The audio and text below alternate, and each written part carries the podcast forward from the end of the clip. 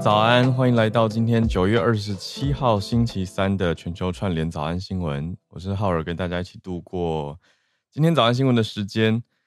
嗯，我们今天社群要聊一个消息，是这几天如火如荼、热烈展开的杭州亚运。嗯，台湾的表现非常的不错，就看了很感动，觉得很热血，一直持续有捷报，新的捷报传出。那，但是我今天社群要讲的不是得牌的事情，而是它的开幕有一个引人讨论的重点。嗯，好，我一直在想用什么角度去切入杭州亚运的开幕式。呃，我们先讲官方的消息好了，就不要直接先认定它这件事情的好坏，我们就 讲一下这件事情是什么情况。嗯，好，有人把它叫做绿色亚运，环保的绿色。那是二十三号的晚上，也就是前几天的时候，呃，在晚上举办杭州亚运的开幕式嘛。那现场是一个很大的运动中心，大概可以容纳八万人，这个叫做杭州奥体中心的体育场。现场人非常非常的多嘛，那现场可以容纳八万人啦，可是。选手的话有来自四十五个国家的一万两千多名的参赛选手。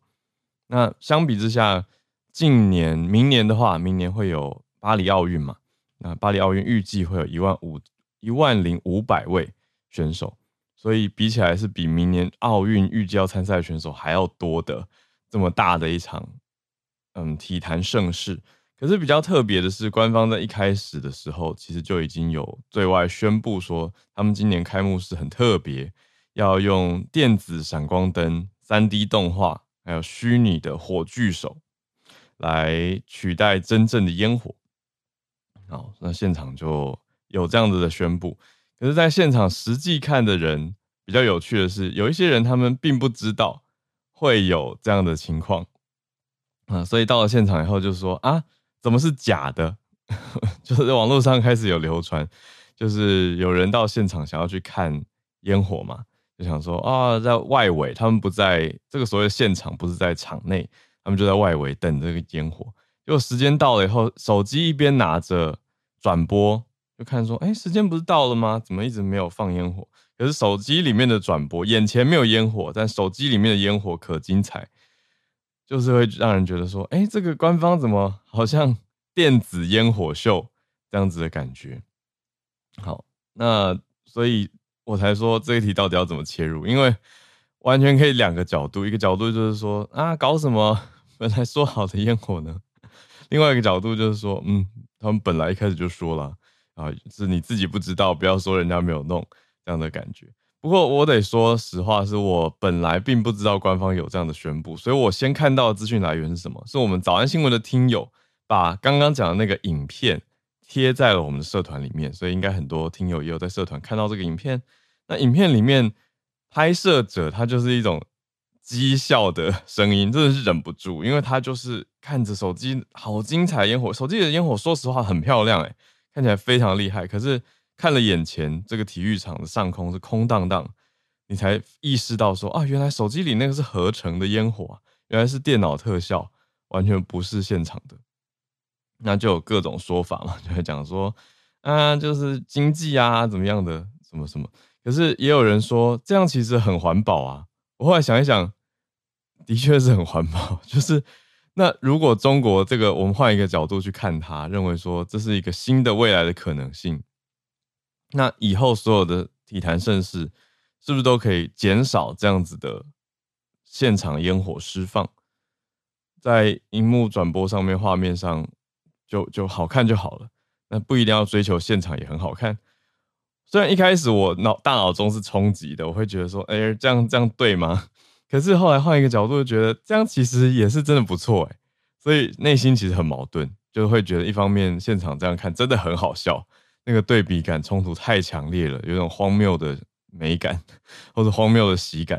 可是一，一方面又会觉得说，这样真的是一个新的环保选项，诶，其实也是一个不错的想法哦。我觉得我心里还没有拿定主意，这两个想法是共存的，所以有一种很奇妙的纠结感。那就当做今天的社群题跟大家分享。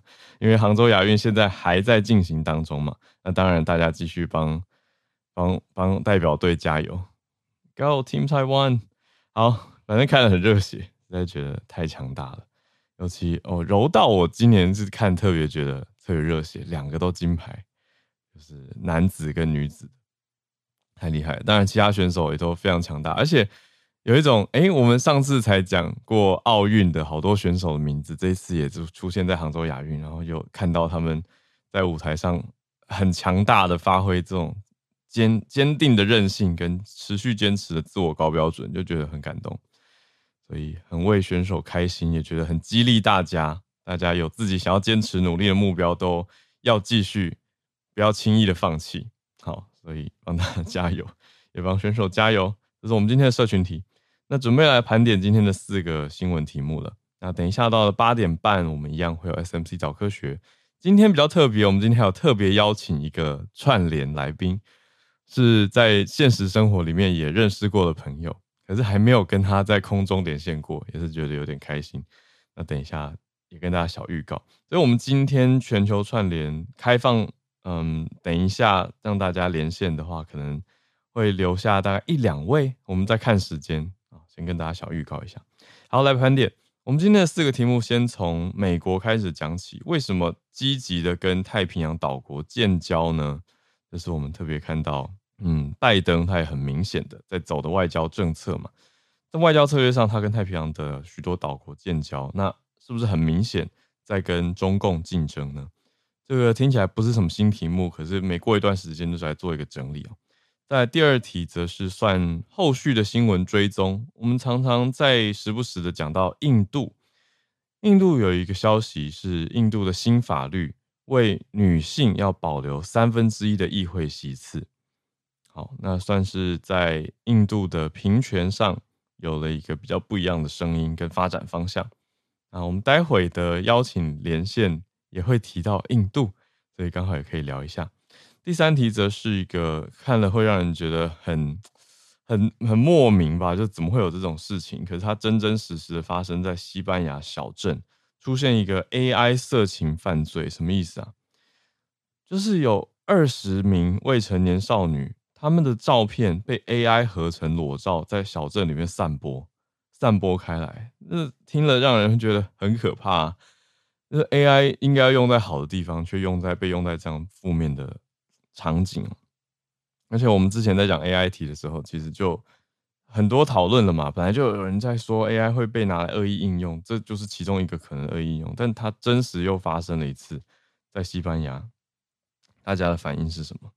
最后一题则是二零二四年，明年有大选嘛，而且全球都有许多的选举，重大选举，所以可以算是一个选举季。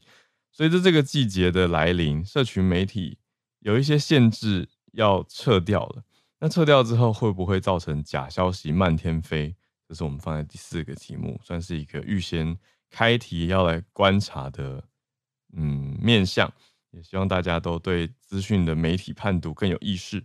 那我们就先从第一个题目开始讲起，讲的是美国在往太平洋岛国更积极建交的这个路上啊，正在走去。九月二十五号，拜登宣布，美国正式承认跟太平洋库克群岛还有纽埃岛这两个是主权独立的国家啊，就是 sovereign state 啊，而且美国要跟他们建立外交关系。好，这样的举措，拜登又再次借这个机会声明强调，说是要维护自由开放的印太 （Indo-Pacific）。他还补充到说，承认这两个国家是有助于遏制非法的捕捞，还有应对气候变迁等等。好，那要能够继续的促进经济增长。好，这些就是比较行礼如仪的宣布啊。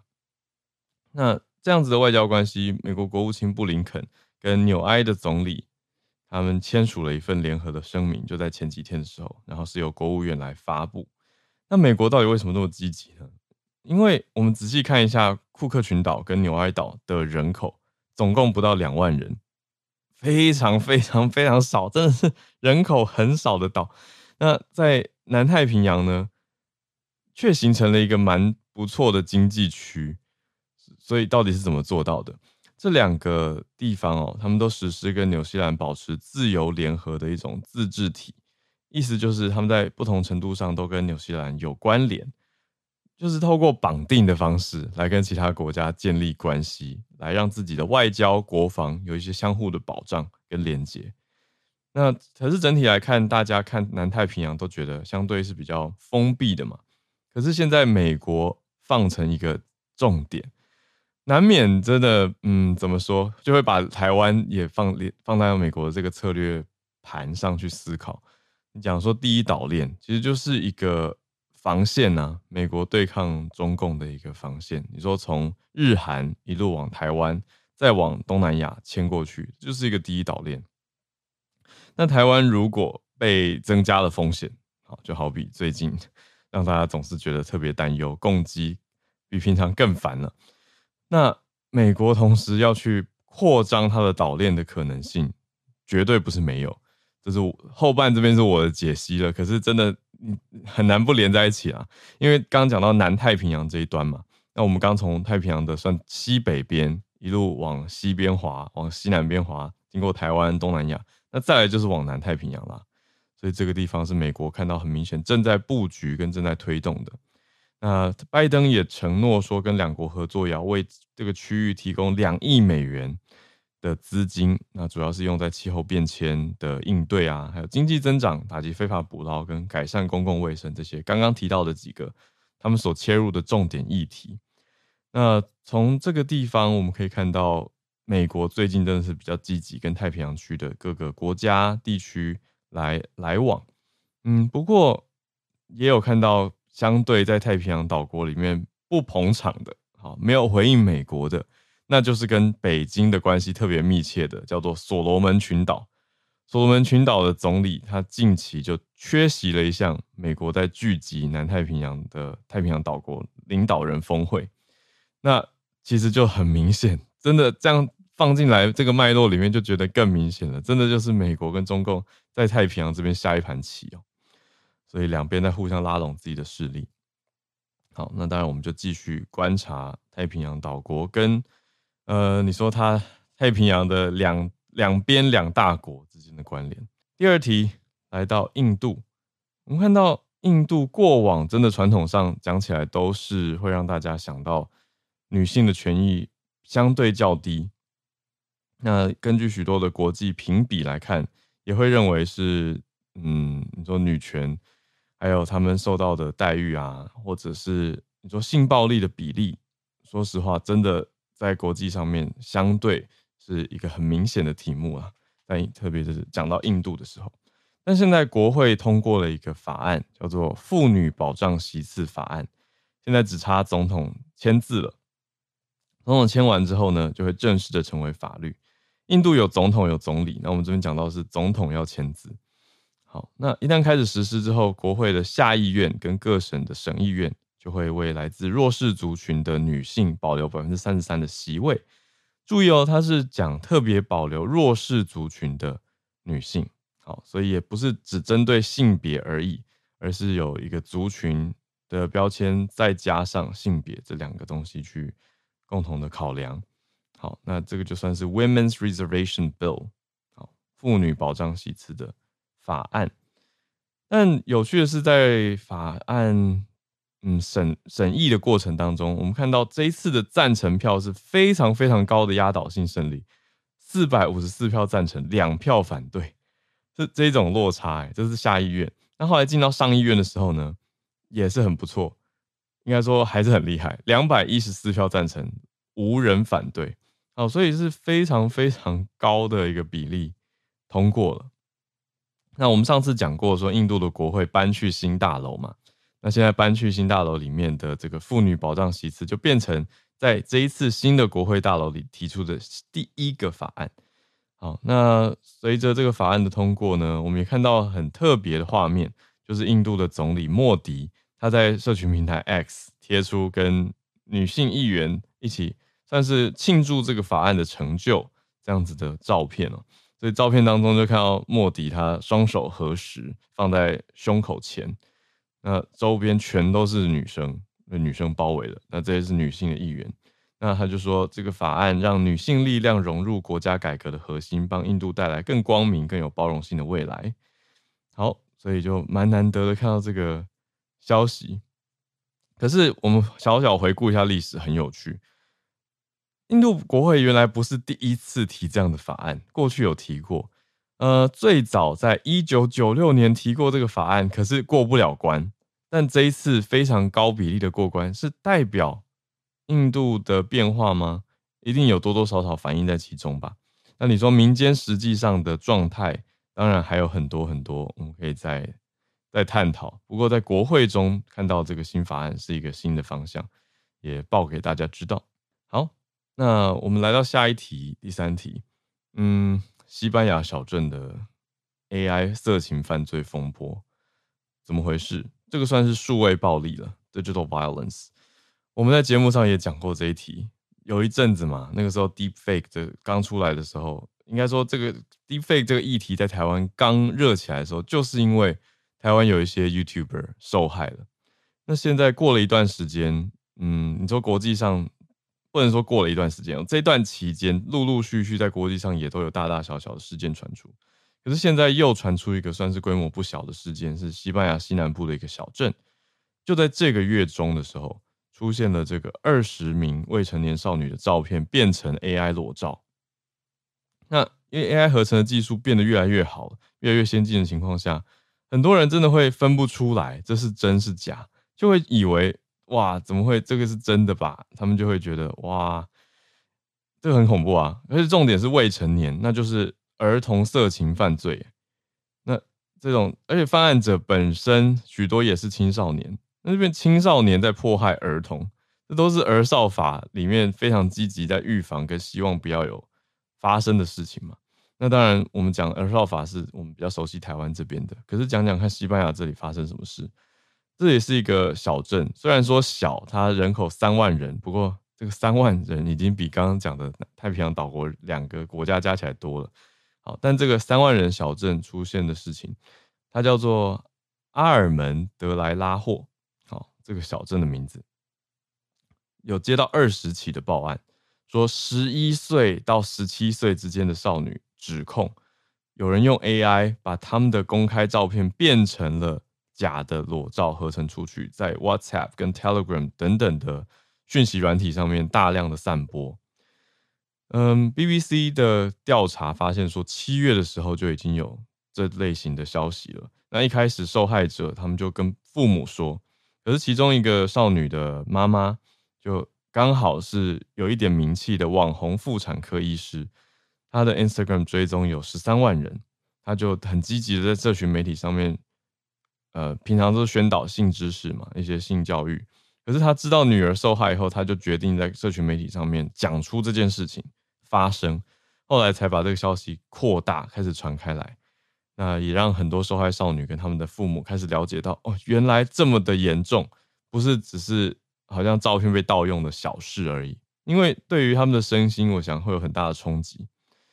好，那其中一位是十四岁少女，她的妈妈就提到说，受害者的情绪反应不一，他自己女儿算是可以消化，可是有女生就吓到不敢出门了。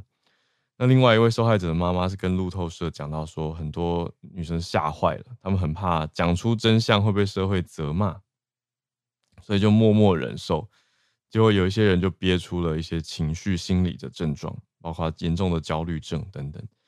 好，那这就是数位暴力给当事人造成很严重的身心痛苦。那其他你说这种数位的合成造成当事人受到的压力跟冲击，当然是其中一部分。那其他具体行为还包括什么？网络上面的骚扰、跟踪，这算跟骚；还有恶意啊，或者没有经过同意就散播跟性有关的私密资料，这些也都算哦，都符合在这相关的暴力行为当中。那西班牙今年并不是第一次，西班牙今年还前面五月的时候，西班牙的一位歌坛小天后，她叫做 Rosalia，她被人合成裸照贴到网络上。那 Rosalia 是她的音乐风格跟本人个性呈现出来很像，都是比较呛的，啊，就是非常的大明大方，非常的勇敢。那她就没有退缩，她就在 X 或我们讲推特上面回击说：“女人的身体不是公众财产。诚挚希望你们有一天可以了解，你们都是女人生下来的。现在其他女性都很害怕，而且我们值得被尊重。好，就是非常非常的嗯捍卫，非常的正义的讲出一个正确的消息，应该说正确的观点，来捍卫跟呼吁跟提醒啊，可是这样的情况发生了第二次，这次在小镇里面这么的复杂，而且这个犯罪也算是年轻化，这些犯罪者也是年轻人。那有出现一个叫做 Take It Down 的单位，倒是听起来比较比较让人觉得有点希望。这是什么呢？是华盛顿邮报的报道，讲到说美国国家儿童失踪与受虐儿童援助中心，呃，有一个 National Center for Missing and Exploited Children，它设置了一个 Take It Down 专案。这个专案就是专门要把这些私密影像的犯罪，嗯，要消灭掉或处理掉的一个组织。他们在去年就收到了三百二十万起的这些儿童色情影像报案。那要怎么从这么全世界这么多的网络影像里面找出哪些儿童是真的受害，哪些是 AI 合成？然后要怎么去辨识 AI 的这些工具，就让警察已经很忙很累了。可是有这样的一个专案，似乎让大家稍微有一点点希望的感觉，觉得好像可以去救济，可以去看啊，可以去找，有一个管道。这个不妨大家也可以去参考一下，Take it down，就是要，而且他们已经对外讲说，We can help，是有一点帮助的。所以如果你有很明确的一些证据跟资讯的话，也可以寻求像这样子的组织、国际组织的帮忙。好，那这是我们今天的第三个题目。对，你说这个要怎么预防呢？你说网络上完全不要上传自己任何的照片，社群媒体不太可能吗？都完全不用社群媒体，我我觉得有一些人会觉得开始要。走这个路线了，或是不放自己照片在大头照，避免任何的公开照片取得。嗯，这算是比较积极防卫的一种做法。但一般的社群媒体，大家还是有很多的互动啊，所以我认为，嗯，蛮有挑战。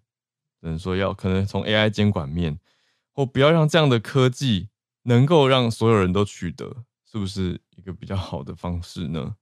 难免会这样想。嗯，我们先来到第四题啦。好，今天的最后一题盘点题是在讲明年全球选举季都逼近了哦。那社群媒体撤掉了一些限制以后，是不是会有假消息满天飞呢？大家在担心啊。比如说哪些东西？法新社报道，YouTube 他们要废除一项错误资讯政策，另外还有脸书也要改变一个事实查核的机制，因为他们都出现一些疲乏。什么意思？这个是一种，嗯，过去他们都好像要当警长一样去搜寻嘛，去追，去看案子，去看哪边有事情，哪边有情况要去巡逻。呃，有人甚至用一个有趣的词来描述这个现象，就是网络像是一个西部狂野大拓荒，Internet Wild West。Wild West 就是以前讲的那个西部。很很混乱，然后有一种私刑正义，或者是小镇小镇上面大家就自己拿枪出来对决的那种概念的画面在里面。Wild West。那过去好像把这些大的社群媒体平台当成是警察局或警长，他也要负责审议这些案件。可是这些变化开始出现了，就是大平台他们有一点不想要再继续背这个责任，他们开始减少这种 censorship 或审查。嗯，其实有很多原因。包括他们的人员裁减，这个很明显的原因就是人人工变少了。那再来就是削减成本的措施啊，还有一些右翼团体的压力。什么意思？这些 right wing groups 他们就在团体指控说，脸书的母公司 Meta 或者是 Google 拥有的 YouTube 这些公司，他们抑制言论自由啦。哦，那不公平啦，不公平啦！你这样怎么可以？就是为为什么他那个可以，我这个不行？就开始去做一些。检讨，所以我们也讲到嘛，就是 X 有在讲说，是不是要开始收费啊？等等，有不同的概念。甚至 X 在上个月的时候，更早一点有一个消息是说，要允许美国的参选人投放付费的政治广告在平台上面哦。这个就跟之前他们平台自己的禁令相左，等于自我推翻自己过去的一个政策。那大家就在想说，哇，明年选举年是不是精彩了？是不是会看到很多？甚甚嚣尘上的假消息在更猖獗呢？因为假消息会不会还可以买广告呢？那会不会有 hate speech，就是仇恨言论的出现呢？所以这些大平台的做法跟后续，我是觉得只要没有禁，就一定会出现。我觉得以选举真的会走到一个无所不用其极的概念。那明年全球我们为什么可以说是选举季？有五十场重大选举，包括台湾啊，也在明年，只是台湾是年初，美国是年底而已。那不止美国，印度也要大选，非洲还有欧洲联盟欧盟也都有一些立法机构的欧洲议会选举等等，所以重大选举多多的明年，嗯，社群平台也是很有的忙了。好，那我们就先在今年的 Q 四来临之前，先开这一题哦，然后大家可以再持续的关注这个面向。好，以上我们的四题国际新闻盘点，从美国比较积极跟太平洋岛国有继续的动作，还有签署建交合作等等，讲到印度国会终于比较积极的在保留女性的名额，还有西班牙小镇出现的 AI 色情数位暴力，最后是社群媒体明年会不会有很激烈的政治战？好，预期可能会有，我们就继续观察下去。我们现在准备要接每个礼拜三的 SMC 早科学的时间，要来邀请 Snae 上台。来自 Science Media Center，每个礼拜三早上跟我们分享消息。Snae 早安，早安，好，早安，各位听友早安。嗯、呃，我是台湾科技媒体中心 SMC 的执行长 Snae。那对我今天昨天准备的时候非常兴奋，这样对，今天是要跟大家分享一个上礼拜五发表的论文。嗯，那。虽然它已经隔了几天，但我觉得是蛮重要的研究，而且，呃，过去在早安这边没有分享过这种研究方法，嗯、所以这次又特别选了这一题这样子。嗯，他的研究是美国达特茅斯学院的科学家，他们的实验室呢专门在研究人脸的脸孔辨识。就是我们怎么认得别人的脸，这样。嗯，那这篇最新的研究结果，先讲结论。他认为说，人类之所以可以辨认出不同的人的脸孔，是演化加上经验综合起来所发展出的能力。嗯，这个听了好像有一点什么，有什么了不起？我自己觉得，对，因为很，很多人脸盲，哎，对，脸盲是一个我觉得这题有趣的地方。嗯，但我觉得。第一个是到底辨识人脸有什么了不起？这是第一个。第二个是、哦、呃有后天有先天有后天，这不是非常常见的那种论述吗？为什么他可以上 paper 这样？嗯，是不是？对，但就是我们辨识人脸，这就是每个人都会的，好像也没什么厉害。手机可以辨识人脸，好像比较厉害，对不对？嗯。但其实辨识脸孔，就是人辨识人的脸孔，是心理学或是大脑科学里面很重要的一个领域。嗯，就它是一个一一个一整一整个领域，这样研究好几十年了。嗯、因为研究科学家发现，其实我们每个人都是脸孔辨认的专家。哦、虽然有人说自己是脸盲，对，甚至有些疾病，他是真的分不出每张脸有什么不一样。嗯，但整体来说，我们每个人其实最厉害、最专精的能力就是辨识脸孔，至少我们分得出来自己的脸。认得出来亲朋好友的脸，对不对？嗯、他其实很厉害哦。你要看每一张脸，其实长得非常像。尤其是你如果分得出来舅舅跟大舅舅跟二舅舅从不一样，那就是很厉害，因为两个可能长很像。就是 硬要讲的话，是啦？其实对，其实他每一个脸的，就是大家都是两个眼睛、一个鼻子、一个嘴巴，嗯、然后他在脸上分布也一样，对不对？嗯，对。然后有一些呢人，可能小时候跟长大长得很像。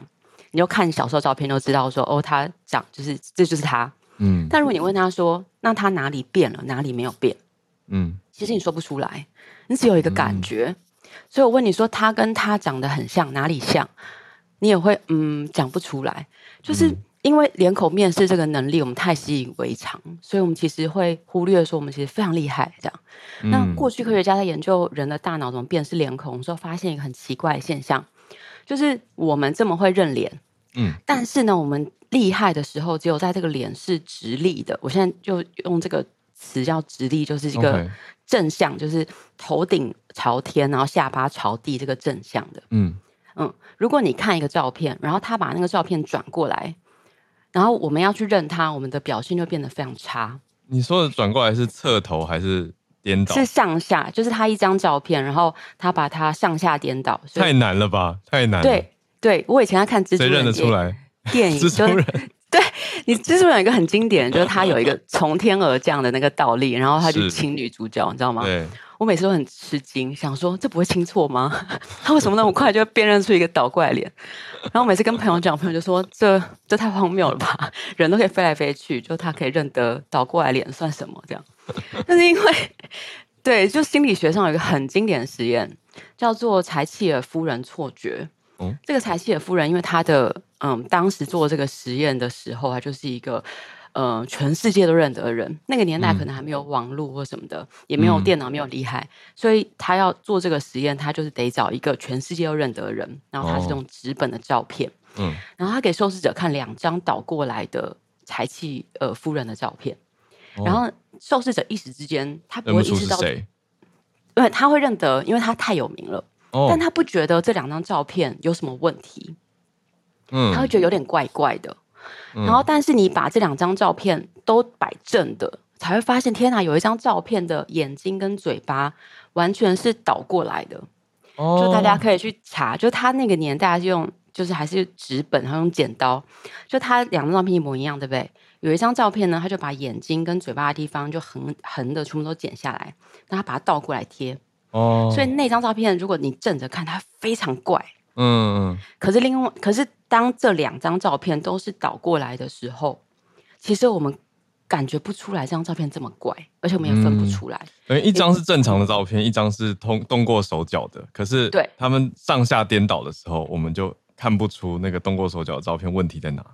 对，没错，就是这样。对，嗯，所以他就科学家发现说，哦，原来我们这么会辨识脸，我们只会辨识。直立的正面的脸，对，直立的脸，对，对。然后倒立的，就颠倒的，我们其实很不会这样。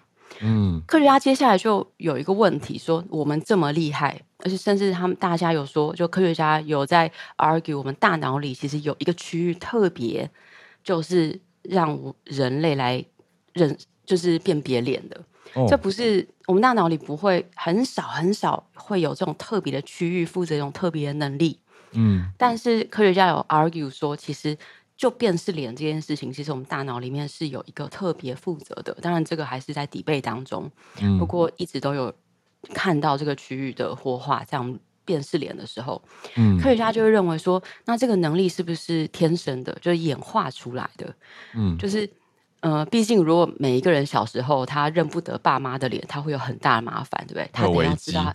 他会有危机，对。嗯、那通常我们说，呃，一个能力是不是天生的？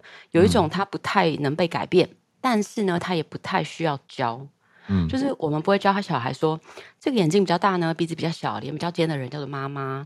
嗯、那个呢，呃，脸比较圆一点的人叫做阿姨。说你其实不会这样教小孩，嗯，但是他就会了。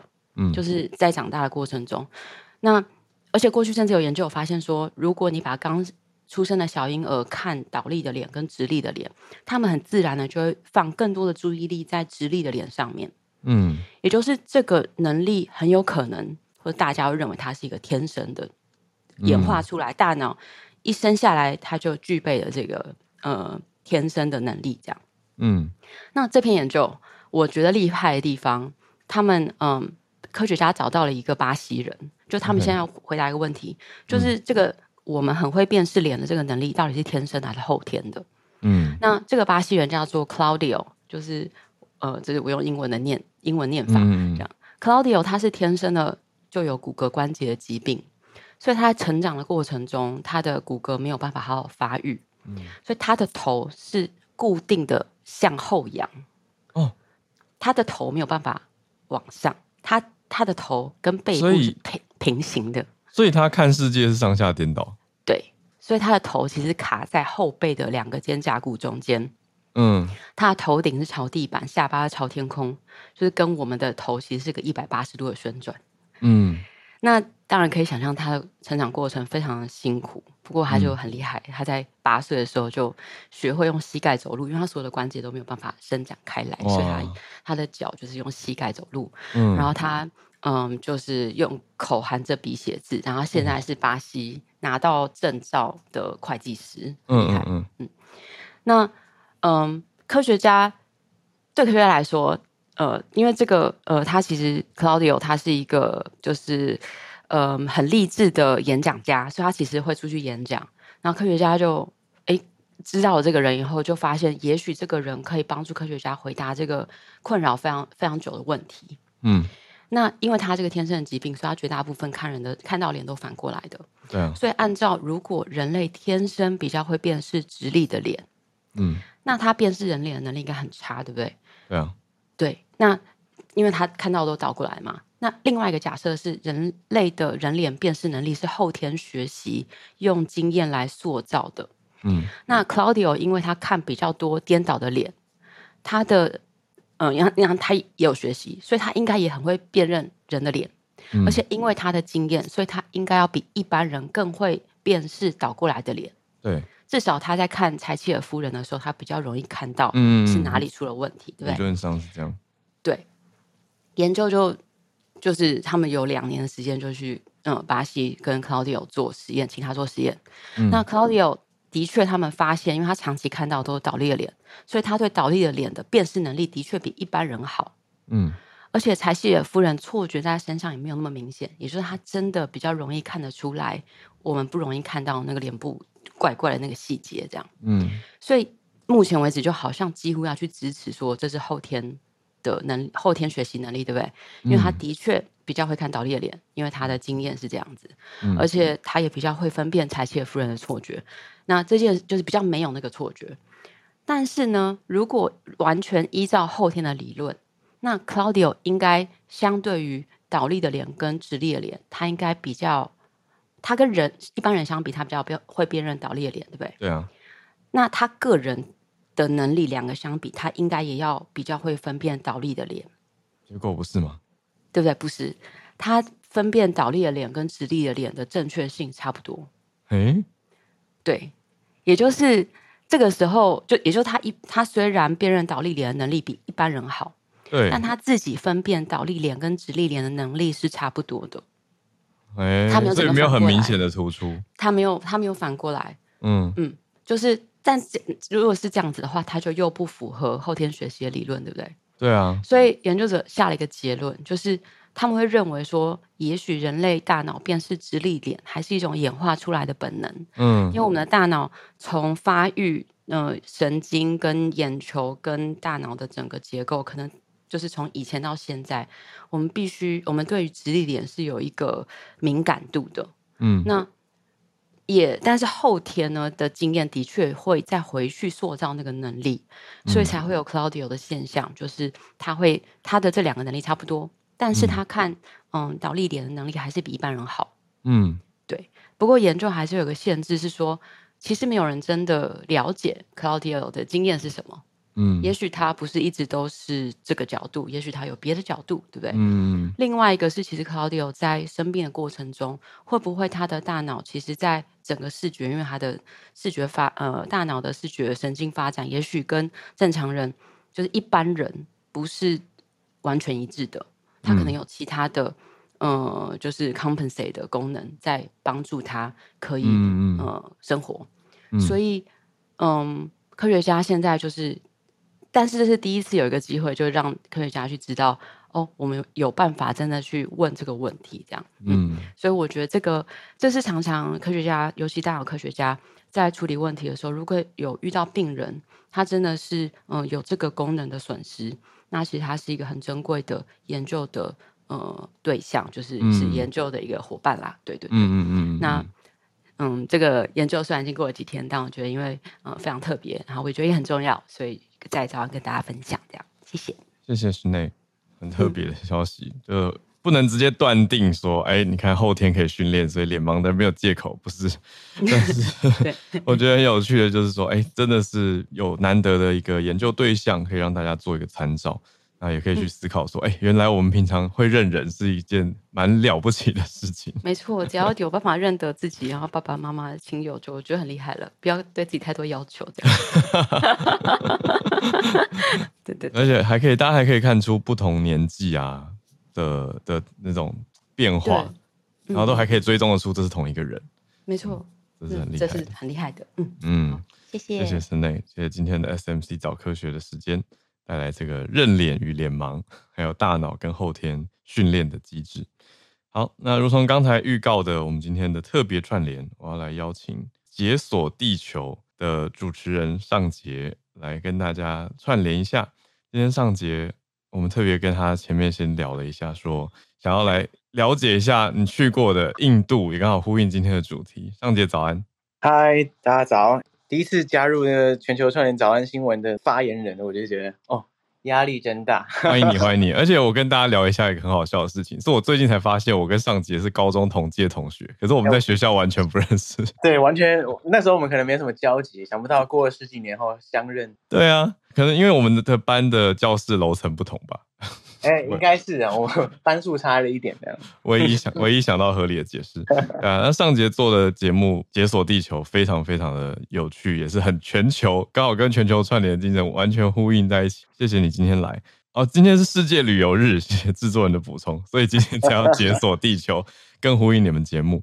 对啊，对，我们特别说你去过印度，嗯嗯嗯，那你要 K 哥跟我们介绍一个词，啊、我们都以为是瑜伽哦，其实很有趣啊，就是因为。印度最近国会有特别会议嘛，大家都很关注说，哎、欸，因为今天也有讨论到，所以他会不会改国名啊？然后其实可能从印度改成叫，可能一个翻译叫婆罗多，另外一个翻译叫巴拉特这样。嗯，那其实很有趣的，就是大家在关注这个问题的时候，主要它背后的原因就是因为，呃，现在目前印度的执政党它是比较右翼，然后比较主打怎么说呢？用印度教民族主义的方式来巩固他的选民，来吸引他的选民，嗯、所以。观察这个印度十年来那种政治发展啊，或者一路走来这个方向啊，就会感觉到说，哎，印度其实在这个经济发展的过程中，也开始会更重视说，哎，他自己的文化输出，他自己的文化自信要建立。那印度其实近年来真的是算是改名大师啊，除了国名之外，他其实很多地名他都会尽量就是在不管是以前殖民时期留下来的地名，或是有一些。更有争议的就是说，因为印度并不是说每一个印度人都是印度教徒嘛，他其实大概八成左右。嗯、那第二大也就是穆斯林，穆斯林大概是四十五 percent。嗯，那近年来印度教徒跟穆斯林之间的那种对抗情势，其实慢慢升高了。因为可以想象，就是说在比较右翼的政府执政的时候，他。可能会塑造出来，哎，印度是个印度教国家的这种意识形态。那所以他在改名的过程中，除了改掉过去殖民时期的名字之外啊，也改掉很多过去可以反映出穆斯林统治时期的这种印度地名、街道名、路名等等。可是他们也有占百分之十四、百分之十五的人口。对，所以这个就很有趣，就是说，哎，他百分之十四、十五在印度算是很多人，就是已经破亿的穆斯林。对啊，所以说这个情绪情势，它其实不只是印度对外，它要宣称说，哎，我这个印度是一个文化源远流长的大国，它其实对内它也有很多内部的这种宗教冲突等等，也是越演越烈。嗯，所以看到他改国名这个新闻，我真的是觉得，哎，以他们执政党 BJP 或者以莫迪的意识形态来说，其实真的是，如果要改的话。不意外，就是他的确是符合他的意识形态，嗯、然后也符合他的那种方向。他其实体现在另一点上面，就是因为刚刚讲到嘛，印度想要强调自己的文化独特性、文化主体性。嗯嗯嗯。嗯，所以在另外一方面的话，像我自己，我自己本身是人类学人类学硕士啊，所以我去年的时候在印度做了一些田野调查，跟就是在论文的水深火热当中，在印度度过了几个月这样。那其实当时研究的主题就比较像是印度的传统医疗。那我不知道讲到印度的传统医疗，你有想到什么关键字，或者想到什么画面吗？还真的想不太到，只是会会有听说阿育吠陀，可是阿育吠陀又会想说，哎，好像是医疗，可是好像又是瑜伽，它到底是什么？没错没错，讲到阿育吠陀真的是很专业，就是阿育吠陀确实是印度在国内中最广为人知的一种传统医学啊。嗯、那瑜伽其实也是其中一种。那瑜伽是输出而且商业化非常成功的一个范例哦。那你可以想象，就是说，哎，这些传统医学，阿育吠陀、瑜伽，它其实也不止，它好多种。那对印度来说，他们都是自己的这种文化资产，所以他们要输出的话，对他们来说，等于说是提高自己文化的知名度啊，然后就是作为一个文化输出的一个工具之一。所以瑜伽大家都很熟了嘛，对不对？那但是阿育吠陀的话，它就相对。没有那么多人知道，阿育吠陀其实是一个很完整的医学系统，嗯，有点像是，因为台湾有中医嘛，那阿育吠陀你可以想是印医这样，哦，印度的传统医疗，OK，没错没错，蛮好记的。但是印度其实它并不是只有一种，其实阿育吠陀算是比较知名、比较大众。那它近期、它近年来，其实在往国外输出的时候，其实成效也还不错，特别是欧洲。哦，那譬如说像我之前待过德国的时候，那个时候在。德国很多地方其实都有这种阿育吠陀的治疗中心。嗯，那你看哦，你想象一下，你如果对阿育吠陀没有什么特别的想象嘛，对不对？对啊。那我现在跟你提到说，哎，阿育吠陀是印度的传统医学，那、嗯、你脑中浮现的画面是什么呢？是不是一个贴药膏、贴药布？对，就是你你会想象说它是一个非侵入性，然后是不是一个很 natural，、啊、然后很 spiritual 的一种？对，我会往这方向这个方向去想。对对，它其实也确实在，我不是说它真的是这样，而是说它确实利用这样的印象啊，嗯、在欧洲做了很多类似这样的一种，像刚刚讲到的治疗中心，它比较像是度假村那种感觉。哦。那它号称就是说，哎，那我不侵入性，没有伤害，很温和，很自然，嗯、然后去做。疗程，那所以就会吸引到很多在西医中受挫的病人嘛。嗯、他可能觉得啊，那个西医都没用，就是我都没有好，那我不如去试试看这个自然疗法之类。嗯、可其实很有趣的，就是啊，阿育吠陀从以前到现在，其实都并非主打这个非侵入性哦。对，绝对没有。就是它其实、哦、它本身传统下来的一种医学技术等等的，它其实。非常非常多侵入性的做法，什么灌肠催吐、放血，样样来。但是，但是很有趣啊，就是他在那个现代化，然后还有在这个怎么说商品化的过程中，他有意识的会把这些地方剥除哦，因为他需要吸引到这些有钱有闲的，就是欧洲人、美国人。对，然后所以我在印度的时候，其实主要研究的就是印度现在也很多这种阿育吠陀的这种 center。嗯，它叫健康中心啊，这样，那它长得真的很像度假村，然后它会吸引刚刚讲到有钱有闲的欧美人来这边做可能两个礼拜、三个礼拜的疗程。嗯，他在那过程中，他就是大家在一个度假村里面 chill，然后同时呢，他会结合 massage，然后结合冥想，结合瑜伽，结合一些呃像草药啊等等。嗯，那很有趣，就是在过去阿育吠陀跟冥想还有跟瑜伽的关系并没有那么强烈。但是在行销的过程中，他们 会把这些东西结合在一起，因为怎么说？因为你想到印度的传统医疗，是马上想到瑜伽，马上想到冥想，马上想到灵性。就是、大众想象中的，没错，就是有需求，他们就会去符合这个需求。就是、嗯、啊，你既然想要，那马上给你啊。所以那边的阿育吠陀其实变成一种很观光阿育吠陀，嗯，因为它的本质跟内涵跟过去传统的阿育吠陀其实是相差蛮远的。然后在过程中的变化，我在那边研究的时候观察到，其实很多很有趣的现象，就是他们为了去行销这些传统医学啊，他也做出了很多改变呢。其实我并不是抱着一个批判的态度啦，因为其实每个医学，嗯、西医也是一直在变来变去嘛，对不对？嗯。所以他研究日新月异。对。所以说，其实我觉得很多人看待传统医学的时候，会觉得说，哎，你变了。那你就不是道地的什么什么什么，嗯，那可是很有趣啊，那西医都在变啊，那你不会说，哎，你怎么？科学中药，那你就不是西医了，这样。所以医学本来就是会变来变去，会与时俱进的啦。那至于说这种传统医学的现代化或者是商业化这些变的方向，那有没有它的根据所在？我觉得在现场看的时候，其实我觉得冲击力还蛮强，还蛮有趣的。嗯，有光听你这样分享，我就已经觉得，好，大家有长知识嘛？我们可以看到聊天室，很多人在讲。很有趣，满足客户期待，对，这就是一个 现代社会的一种互动观察，所以这也是你的硕士研究主题吗？对，没错。啊，就是那它英文到底怎么念？阿育吠陀？阿育吠陀应该是 Ayurveda 哦，Ayurveda 嗯嗯嗯，哦，长知识，长知识，哇，谢谢，今天很特别，世界旅游日 特别邀请到解锁地球来跟大家解锁地球，因为我自己也也算是很喜欢听这个不同的国际新闻，因为主要就是在旅行的过程中结合一些国际时事，还有一些文化的话，是一个很我觉得可以提高旅行中的那个不同的体验，还有那个深度这样子。感谢邀请，谢谢尚杰。那大家可以去追踪解锁地球 Podcast，在听尚杰直播的节目。有不止印度，还有好多好多主题，很多不同的地方，可以让自己的世界变得更宽广，也呼应今天世界旅游日的主题。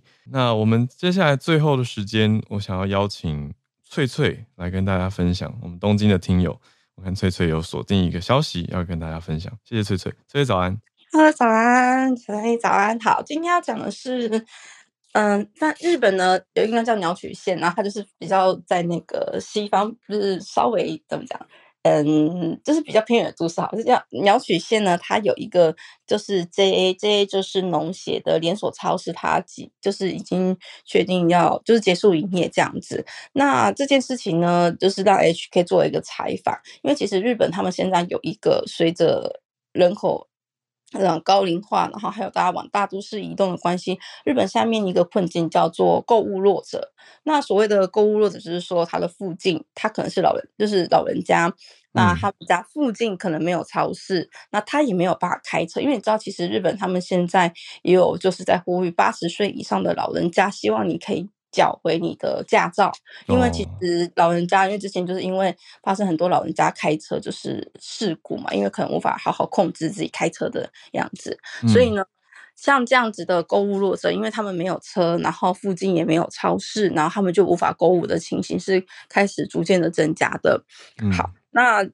但为什么像这样子？因为它其实这是一个地方都市的一个超市嘛，那它就是关闭。那其实原因也很简单，就是因为人口减少，就像我们讲，因为人口渐渐外移到大都市，那就变成还有一个原因，就是因为呢，有很多的大型的超市或是这种所谓的嗯大型的药妆店也是逐渐的增加。所以说呢，像就是 JA 就是农协。这样，他们所经营的超市，或者是说一些比较小型的地方超市，就是逐渐的在减少，因为大企业的超市到总量丰富更有魅力嘛，对。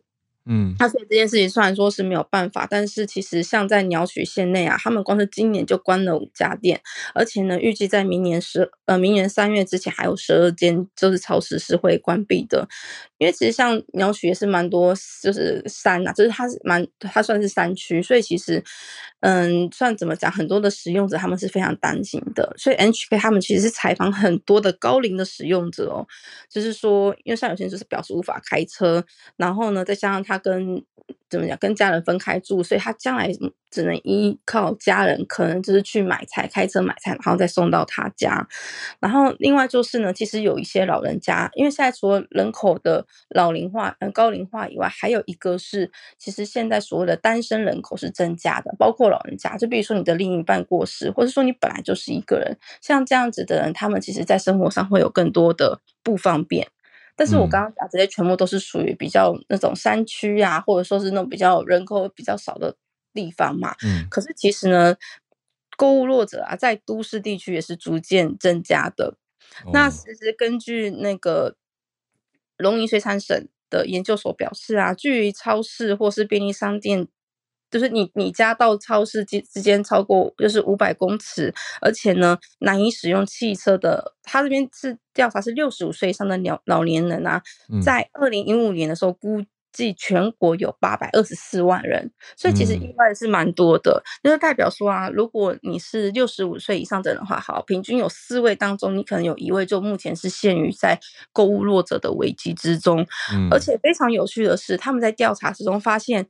我们觉得大阪、名古屋、东京其实购物弱者反而是很多的。嗯，听说第一名的话是神奈川县，就是我讲，嗯，像横滨，不然不是横滨对不对？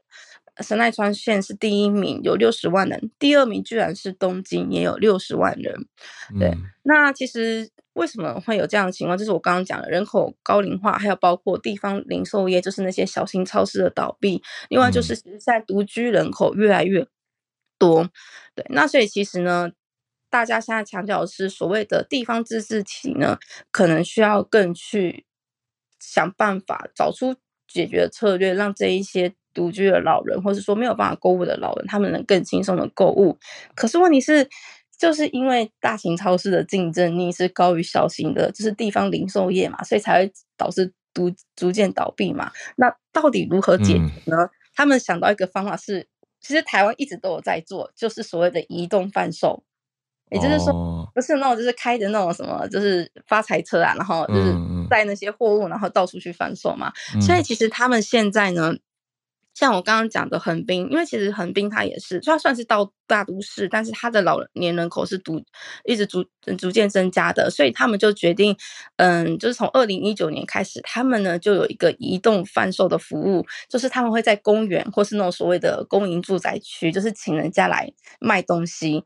那他们发现这样的好处是，除了你可以让大家购物以外，另外也可以让当地的老人家就是可以聚在一起。他们聚在一起，就是你可以确定说，哎，有哪些老人家目前是还活，呃，就是身体很健康。那如果你发现，哎，怎么今天这个老人家没有出现？是不是你知道？因为大家会彼此关心嘛，嗯，那去就是什么讲，就是他们家拜访这样子。嗯，那透过这样的方式，我觉得这个台湾其实也有，因为台湾不是我们有菜市场，或者说我们有些移动摊贩，所以其实有时候很多老人会去这种移动社交关怀。没有错，所以其实我就很想，哎，这个不是台湾就有嘛？那其实日本现在他们就想要做这样的方式，所以呢，嗯，呃、这是横滨做的。那我刚刚讲的鸟取县呢，他们可能未来会就是用那个巴士来接送这些免费的巴士接送这些老人家到就是有超市的地方去。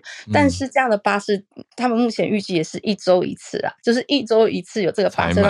可以去拍卖这样子，嗯，那所以其实这件事可以显现出，其实老龄高龄化或者是说这种地区人口疏化造成的问题，其实有非常多。那像这种所谓的购物弱者，也是目前算是日本蛮大的一个课题。好，刚好时间我的分享也结束了，谢谢大家。谢谢翠翠。嗯，我觉得这个移动贩卖车啊，或者是有些社交性的，其实比较好，因为我刚刚脑子里第一直觉是外送。但是外送就没有办法有这种社交关怀，这么这么多的，嗯，你说不同跟邻里之间的交流啊，所以比起来，哎，我觉得移动贩卖车也不错啊，大家还是要互相有这种关怀是很重要的。谢谢翠翠，我们今天的节目在这边来到尾声，谢谢今天每个礼拜三的 SMC 早科学的时间啊，刚刚还有解锁地球的上节来跟我们分享了阿育吠陀，我有长到知识。啊，今天的节目很精彩，谢谢大家。我们就明天礼拜四早上九月二十八，也是教师节了，也是中秋节前一天，早上八点一样准时跟大家一起串联。我们就明天见，大家拜拜。